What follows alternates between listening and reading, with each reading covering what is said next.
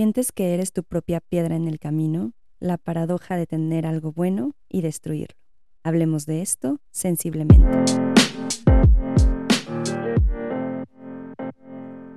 Sensiblemente es un podcast donde hablaré acerca de psicología, sexualidad, salud mental, experiencias de vida, reflexiones y mucho más. Soy Talo, psicoterapeuta, especialista en trauma y sexualidad. Gracias por estar aquí.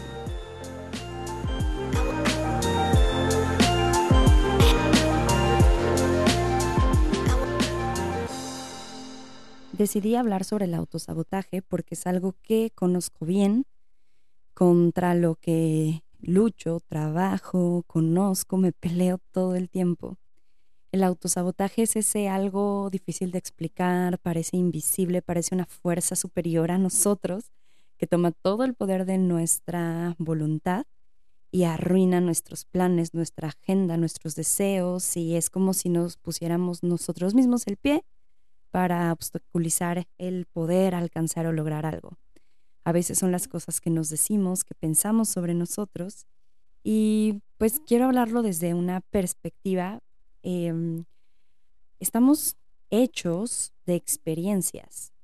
Dentro de todo lo que vamos experimentando, pues se van creando partes de nosotros como estas formas de respuesta que en su momento pues nos ayudan a sobrellevar, a sobrevivir, a lidiar con ciertas situaciones.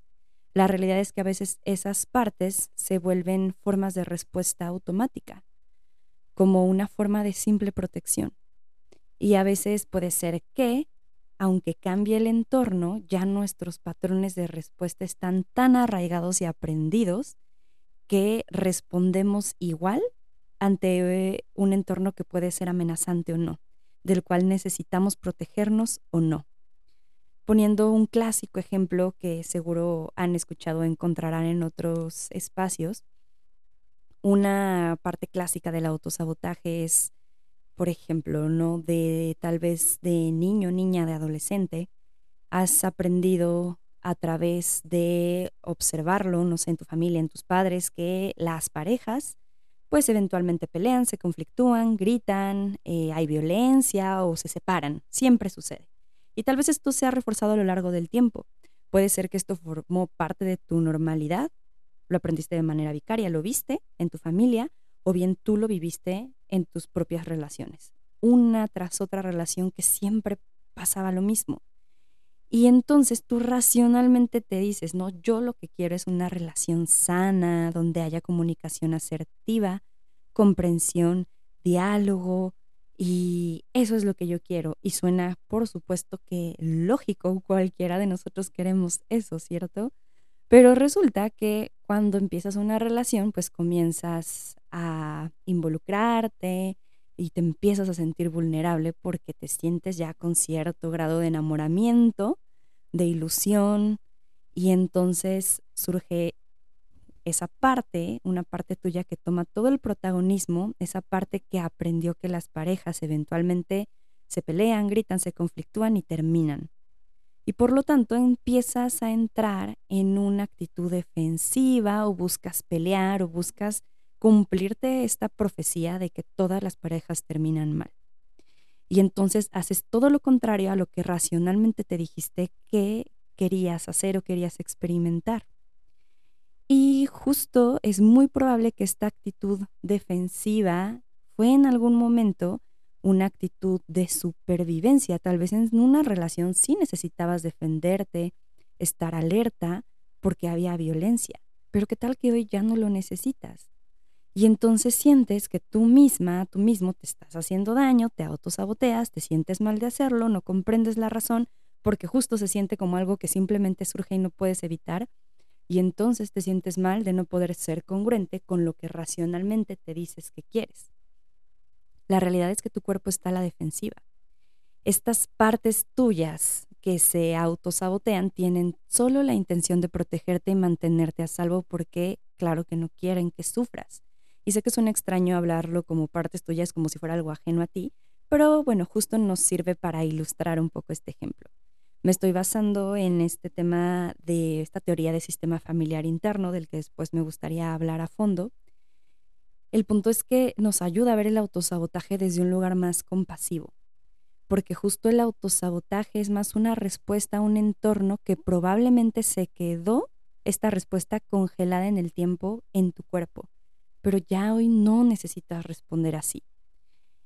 Hay muchas formas de experimentar el autosabotaje. La más común es esta palabra que me cuesta tanto pronunciar de procrastinar, de posponer situaciones. Es una forma muy común el dejar lo relevante, lo importante, lo que realmente te, te motiva al último, porque al momento de enfrentarlo siempre hay cosas que interrumpen. A veces ese estrés que se genera, ¿no? Como cuando decimos yo trabajo perfecto bajo presión y es como mejor respondo. La realidad es que es más bien algo que se vuelve como una adicción. Cuando hay estrés, pues el cortisol, que es la hormona del cortisol, se genera y entonces eh, no hago las cosas que me prometí hacer, hago todo del último y empieza esta adrenalina que corre por mi cuerpo y complemento las cosas. Pero se empieza a volver un círculo vicioso. A veces es, es muy relevante como el preguntarme qué ganancia hay. ¿Qué gano con el autosabotaje? no me gusta tanto la palabra de autosabotaje porque suena como un ataque hacia ti mismo, ¿no? Em, y no creo que sea así, es mucho más profundo que eso. En realidad, en quién quiere hacerse daño de manera consciente. En el autosabotaje tal vez estoy evitando ponerme vulnerable ante otra persona, el vulnerarme porque tal vez estoy pisando un terreno desconocido, donde no sé qué va a pasar, no sé si cuento con las herramientas para manejar alguna situación, tal vez es totalmente novedosa o simplemente prefiero no hacer las cosas porque el solo hecho de pensar que pueda salir mal es mucho más fuerte que pensar en que algo pueda salir bien. También una manera de no responsabilizarme de mí. Otra cosa es tener esta genuina duda de mi capacidad, y esto es más un tema de autopercepción. Entonces mi forma de protegerme es tal vez no intentándolo. ¿Para qué exponerme a la vergüenza del fracaso? Mi parte, no una parte mía que se creó en algún momento, está protegiéndome del fracaso. Entonces mejor me quedo sin intentarlo. Y otra parte de, otra forma de autosabotaje es esta máscara del perfeccionismo. No lo hago porque si siento que no cuento con todo el conocimiento, mejor para qué. Si no lo hago perfecto, mejor no lo intento. Si no cuento con todo lo necesario, ¿para qué me aviento? Yo puedo compartirles el ejemplo del podcast. Llevo postergándolo más de un año. Y era porque no sé si lo voy a hacer bien, de qué voy a hablar, pero qué tal que digo algo incorrecto, me equivoco, o no sé si voy a poder manejar el que alguien me refute porque me pongo nerviosa. Y bueno, lo postergué y a veces lo sigo postergando porque me cuesta trabajo pensar en, en exponerme y tal vez en fracasar o el sentir vergüenza. Es ese perfeccionismo que paraliza. Incluso tuve que asegurarme de que todo funcionara bien, estudiar mil tutoriales por YouTube para aprender a hacer podcast y sobre qué programa y practicar, hasta sentir que contaba con lo mínimo necesario para yo hablar de algo estudiar y estudiar y estudiar, que eso es otra cosa que hago para pensar que tengo más valía como psicoterapeuta. Y a veces ese perfeccionismo paraliza porque nos hace no atrevernos a hacer cosas. El autosabotaje tiene mucho que ver con no actualizar nuestras experiencias, con no conocer esas partes que se quedaron por ahí congeladas en el tiempo, en nuestro cuerpo, esas partes que solo son respuesta de supervivencia que en su momento nos ayudaron a protegernos. Son estas memorias del cuerpo, la típica respuesta automática que tengo ante situaciones y esa respuesta que tal vez hoy ya ni hace sentido que yo tenga. ¿De qué me estoy protegiendo hoy? ¿A qué le tengo miedo? ¿Cómo sé que va a seguir pasando de la misma manera que sucedió antes? Simplemente pensemos en en cómo pasa el tiempo y yo voy adquiriendo conocimiento, experiencias, eh, diferenciando entre lo que me gusta, lo que no, expandiendo o haciendo más pequeños eh, mis propios límites. La pregunta aquí es, ¿necesito seguir respondiendo así? ¿El entorno se siente seguro para que tal vez yo pueda explorar el responder de otra manera? Y aquí la parte truculenta de todo es que no es que yo decida autosabotearme, sino más bien es, ok, ¿cómo puedo empezar a vivir esto distinto? Lo más importante es conocer a profundidad y en un ejercicio de verdadera introspección esas partes que me conforman, qué aprendí, dónde lo aprendí, cómo lo aprendí, cómo en su momento esa parte perfeccionista que no me deja avanzar me ayudó para evitar eh, sobrevivir o me protegió de algo, conocer ese miedo que me congela, en qué entornos, cuándo me pasa, entender de qué me protegía en su momento y de qué me sigue protegiendo para revisar si me hace sentido, qué me da miedo de la experiencia o qué significado incluso le pongo al éxito. Practicar también la autocompasión, entender que esta respuesta que tengo tiene que ver con una parte del pasado y que la adulta que soy hoy puedo elegir vivir las cosas de manera distinta poco a poco. Puedo darme oportunidad de observar mi entorno, hacerle caso a mis sensaciones y permitirme tomar ciertos riesgos poco a poco. Mirar nuevamente qué gano con autosabotearme, pero también permitirme ver en esto que gano con autosabotearme, que tiene más que ver con no enfrentar, no responsabilizarme, también ver de qué me estoy perdiendo, limitando cuando el autosabotaje toma protagonismo. También reconocer todo lo que ha pasado, ¿no? En esta metáfora de subir la montaña y siempre se ve la cima tan lejos, pero de repente cada tanto hacer un, un stop en el camino, parar un poco, mirar atrás y ver todo lo que ya he caminado, todo lo que he aprendido, con qué herramientas cuento, cómo me he actualizado, eh, con qué personas cuento ahora. Em, saber que tal vez hoy puedo lidiar con las situaciones de manera diferente. Y siempre, sobre todo, reconocer que mis respuestas de autosabotaje me están protegiendo de reexperimentar el dolor, el sufrimiento, las heridas, la vergüenza, la culpa.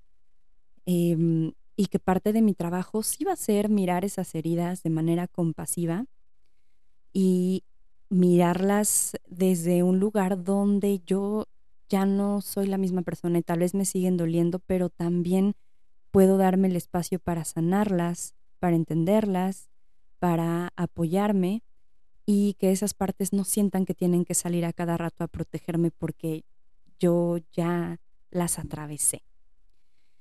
Es, imaginémoslo como un diálogo interno constante donde tú ¿no? La persona que eres hoy toma conciencia de sus partes y le pregunta a esas partes de qué me estás protegiendo, qué necesitas para sentirte segura, a qué le tienes miedo. Claro, hay que adecuar estas preguntas a cada situación. Quiero como desde aquí eh, invitarnos a vivir estas partes que me protegen con más compasión y conociéndolas, haciéndolas tus aliadas. En este mismo diálogo interno, permitirme experimentar la novedad. Y por eso hay tantas personas que dicen que el autosabotaje no existe, más bien son, porque eso suena a culparme de lo que me pasa y de ese círculo es bien difícil salir. Más bien es mirar qué hace que yo responda de cierta manera, qué hace que yo evite cosas. Y a través de conocer esas partes que a veces me limitan, poder eh, hacerlas tus aliadas. Y a veces mucho tiene que ver con el el tema de la autenticidad, porque hay muchas cosas que nos dicen que debemos de ser, que nos deben gustar y que nos compramos, pero al momento de hacerlas y cumplir con esas reglas que se imponen, que tomamos como propias, pues como que nuestro cuerpo dice, ay no, no lo hagas. Yo pienso, eh, me acuerdo de una sesión que tuve, yo como paciente, y yo le hablaba de esta frustración que me daba porque yo todos los lunes me ponía la meta de no. Ahora sí, voy a hacer ejercicio, me voy a poner a dieta y voy a comer sano y voy a tal. Y me duraban tres días y bye.